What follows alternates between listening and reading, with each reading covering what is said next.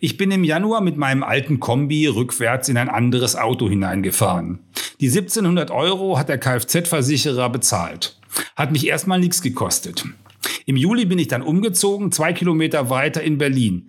Das hat die Kfz-Versicherung zum Anlass genommen, mir eine zusätzliche Rechnung über 21 Euro für dieses Jahr zu schreiben. Wie funktioniert das eigentlich mit den Beiträgen für die Autoversicherung? Und wie kannst du gerade in Corona-Zeiten vielleicht doch noch was bei der Autoversicherung sparen? Das ist das Thema des aktuellen Podcasts Nummer 48 mit unserer Versicherungsexpertin Katrin Gotthold. Hier ist Finanztipp mit Tenhagens Corona-Podcast. Unserem wöchentlichen Podcast, in dem wir dir erklären, wie du die finanziellen Herausforderungen von Corona einfach meisterst.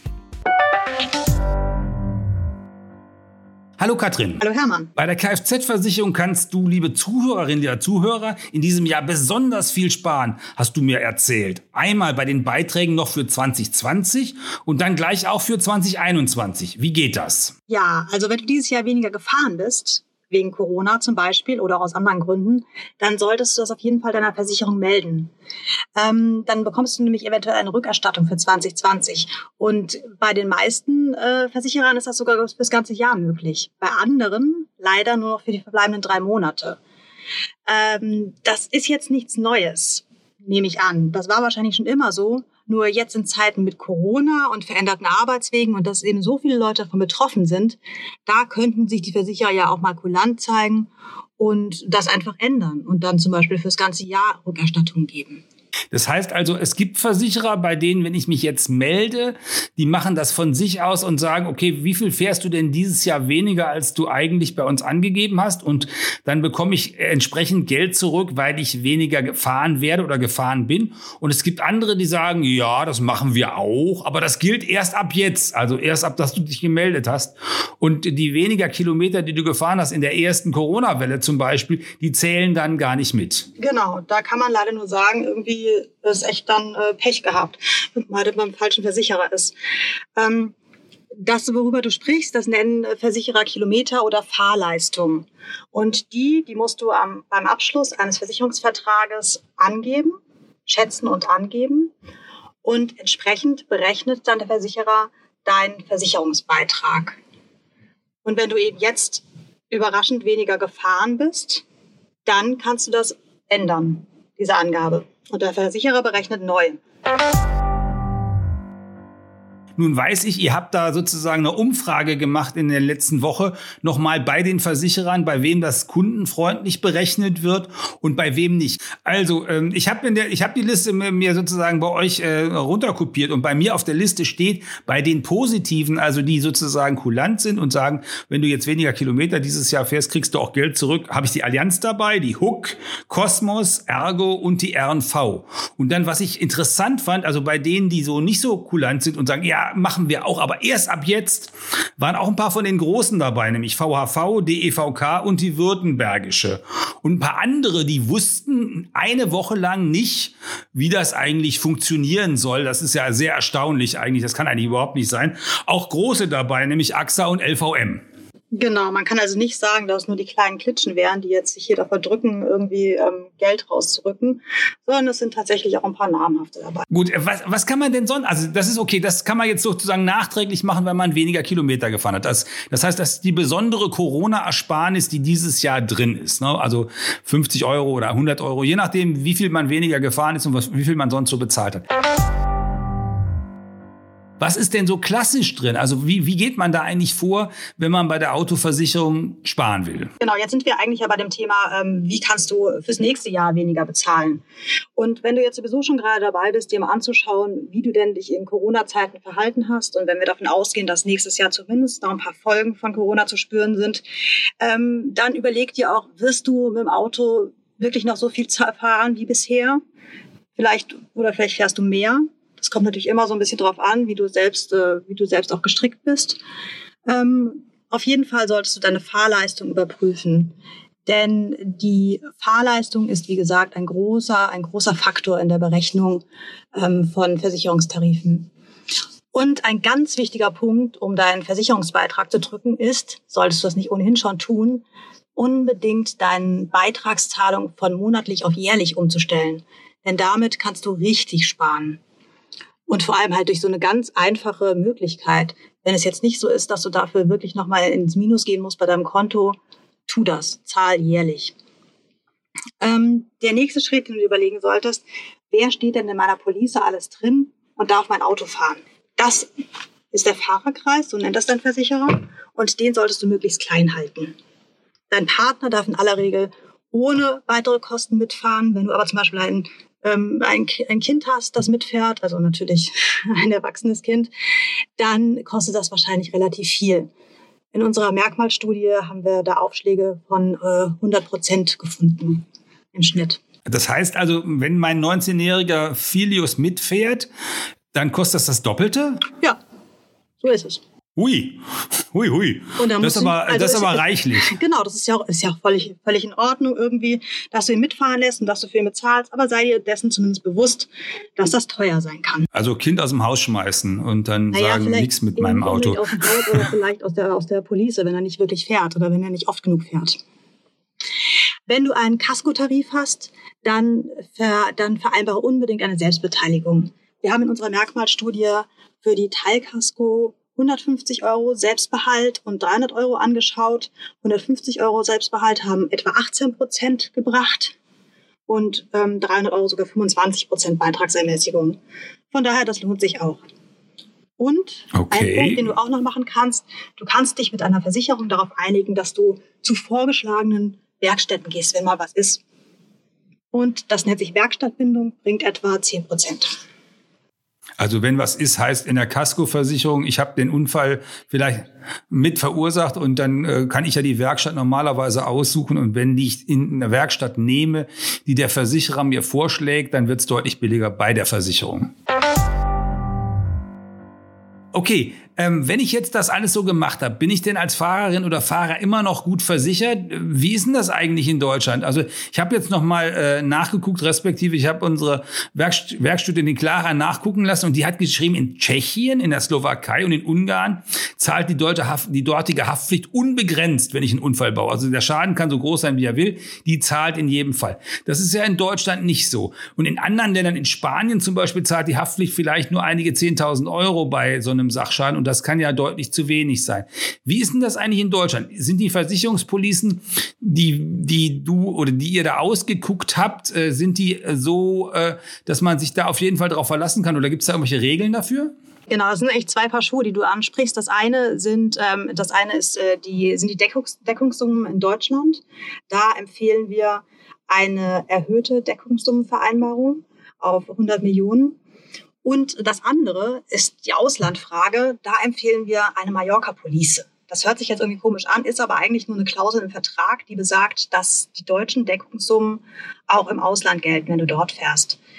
Ähm, dann muss deine Versicherung eben auch äh, im Ausland quasi auf deutschem Niveau zahlen. Das heißt, in Spanien, nun gerade Mallorca Police ist ja gut, ist Spanien, äh, wo die sonst ein bisschen wenig zahlen. Wenn da jetzt ein größerer Schaden ist, würde ich mit einer Mallorca äh, ähm, Police sozusagen, würde mein deutscher Versicherer da oben drauf äh, das bezahlen, damit das auf jeden Fall reicht äh, ähm, und ich nicht hinterher äh, noch irgendwelchen anderen Wiggle habe. Richtig. Und äh, allgemein sind eben erhöhte Deckungssummen in der Höhe ähm, ganz gut, weil gerade wenn Personen beteiligt sind, wenn du jemanden schädigst, der vielleicht noch jung ist und dann muss ja sein ganzes Leben gepflegt werden, werden oder es entstehen sonstige hohe Kosten. Manchmal ist es ja einfach nicht absehbar. Dann ist das ganz schlimm genug und ähm, dann ist es gut, wenn die Versicherung zumindest richtig einspringt. Gibt es denn bei der Versicherung sonst noch so, so Leistungsbestandteile, auf die ich unbedingt achten sollte oder die, die ihr sozusagen bei eurer, bei eurem Durchsehen ähm, angeguckt habt und wo ihr gesagt habt, also wir, wir empfehlen eigentlich nur Versicherungen, die auf jeden Fall diese Leistung bringen? Für sinnvoll erachten wir zum Beispiel auch, wenn du Teilkasko oder Vollkasko hast, dass du mit dem Versicherer vereinbarst, dass er äh, keine Einrede der groben Fahrlässigkeit erheben wird. Oh, das du bist Juristin. Was heißt denn das? genau. Aber das bedeutet eigentlich nur, dass wenn du eben grob fahrlässig, äh, also über Rot, über die Ampel oder sowas in der Richtung, wenn du dann einen Schaden verursachst, dann zahlt er auch. Und das erspart dir wirklich viele Diskussionen. Also der würde sonst vielleicht nicht zahlen. Der kann sich ansonsten davon, genau, der kann ansonsten die Einrede geltend machen und dann muss er nicht unbedingt zahlen oder vielleicht nur gequotelt oder sowas. Also mhm. das ist schon gut, wenn man dann einfach keine Diskussion hat. Ja, und gibt's noch was? Und äh, mit, genau, mit Blick auf Tiere, ähm, dann sollte man einfach auf einen um, umfangreichen Schutz achten, also Marderbisse, auch die Folgen dessen, ähm, genau, und dann auch noch Haarwild und sowas mit einbeziehen. Jetzt bist du wieder bei den, bei den Spezialfragen. Also Haarwild, das heißt doch, ich meine, die, die Viecher haben doch alle Haare. Also außer wenn mir jetzt eine Taube in die Scheibe fliegt. Das ist richtig, die haben alle Haare. Nichtsdestotrotz äh, gibt es da Abstufungen. Und damit du dir genau über solche Dinge keine, keine äh, Gedanken machen musst, nimm da einfach den Umfang, umfangreichen Schutz und schon zahlt der Versicherer auch bei einem Pferd. Ah, okay, also Pferd wäre sonst nicht drin oder genau. eine Kuh oder sowas. Genau. Also nur, nur Wildtiere sozusagen, Richtig. nur das Wildschwein, was mir. Ah, okay, gut, okay, da muss ich drauf achten. Ich komme vom Bauernhof, da kann immer mal. Äh, es ist auf dem Hof auch schon mal ein Bulle, Bulle ausgebüxt und wenn der aufs Auto kommt, dann wäre das gäbe das einen größeren Schaden. Genau, ich meine tendenziell ist sowas natürlich so ein bisschen. Man kann auch schauen, lebe ich denn überhaupt in äh, in einem Gebiet, wo mir ein Pferd oder eine Kuh vor äh, vor das Auto laufen kann. Wenn nicht, ist die Wahrscheinlichkeit ein bisschen geringer, aber vielleicht fährst du ja auch mal ganz gerne in Urlaub und bist dann dort unterwegs. Ist ja schön auf dem Land. Kostet das eigentlich viel, wenn man das da zusätzlich haben will? Das ist, das ist in aller Regel tatsächlich ähm, mittlerweile mehr oder weniger drin. Das heißt, es äh, kostet so gut wie keinen Aufschlag. Okay, super. Also, also einfach darauf achten und dann hast du keinen Aufschlag. Gut. Ich habe verstanden, also eine ordentliche Versicherungssumme ist wichtig, Mallorca-Police ist wichtig, grobe Fahrlässigkeit soll ich ausschließen, Marderbiss äh, und Unfall mit Pferden soll ich berücksichtigen. Und ähm, wie finde ich denn jetzt eine günstige Versicherungspolice für mein Auto? Ganz einfach. Du äh, schaust äh, bei Veribox oder bei Check24 vorbei gibst dort deine Daten äh, ein und äh, dann hast du ja sowieso schon alles parat und dann gibst du diese Informationen auch noch bei der HUK24 ein. Die HUK24 ist ein Direktversicherer, der nicht auf äh, Verivox und Check24 vertreten ist, aber teilweise sehr günstige Angebote hat. Das heißt, ich muss die ganzen Daten also sozusagen zweimal in so eine Tabelle eindengeln, damit ich unterschiedliche Ergebnisse bekomme. Einmal von dem, von diesem Portal, da kriege ich dann eine Liste von günstigen Versicherern und dann nochmal bei der Hook 24, wo ich dann von denen den Preis bekomme und dann gucke ich, wer günstiger ist. Genau, das ist ein bisschen ein Schwarzbrot, gebe ich zu. Aber die Alternative wäre ja, dass du dir bei allen Versicherern, die du irgendwie so kennst, und das sind ja wahrscheinlich nicht mal alle, obwohl du jetzt sehr viele kennst, ähm, dir einzelne Angebote einholen würdest. Das ist auch nicht wirklich angenehme. Von daher ist der Weg, den wir empfehlen, schon noch der, ja, der schönste. Hm. Reicht es nicht einfach nur auf dem Portal oder vielleicht, wenn die Hook so oft so billig ist, nur bei der Hook das einzugeben? Dann spare ich mir das zweite Mal eingeben, also eine halbe Stunde Lebenszeit sozusagen. Lohnt sich das denn wirklich? Ja, nein, also du solltest auf jeden Fall auf Barberband vorbeischauen, denn ähm, wie gesagt, bei Veribox und Check24 sind nicht alle günstigen Versicherer vertreten, unter anderem nicht die Hook. Andererseits, die Hook ähm, hat günstige Angebote, aber halt eben auch nicht für jeden. Und dummerweise, gerade wenn sie dann Aufschläge erheben, sind die teilweise sehr hoch.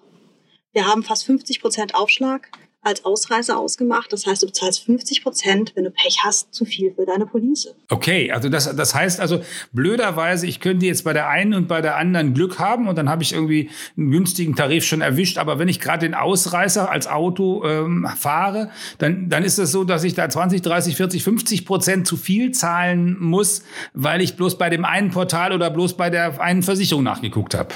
Genau. Hol dir deshalb unbedingt einfach vor die Benchmark bei Veribox oder Checkup und dann weißt du, wie viel Tarife halt momentan so kosten. Das gibt dir einen guten Überblick. Und wie gesagt, das ist auch äh, nicht so viel Aufwand, denn du hast ja alle Informationen ohnehin schon bereit. Das stimmt natürlich. Also eine halbe Stunde ist vielleicht übertrieben, ist nur eine Viertelstunde Lebenszeit.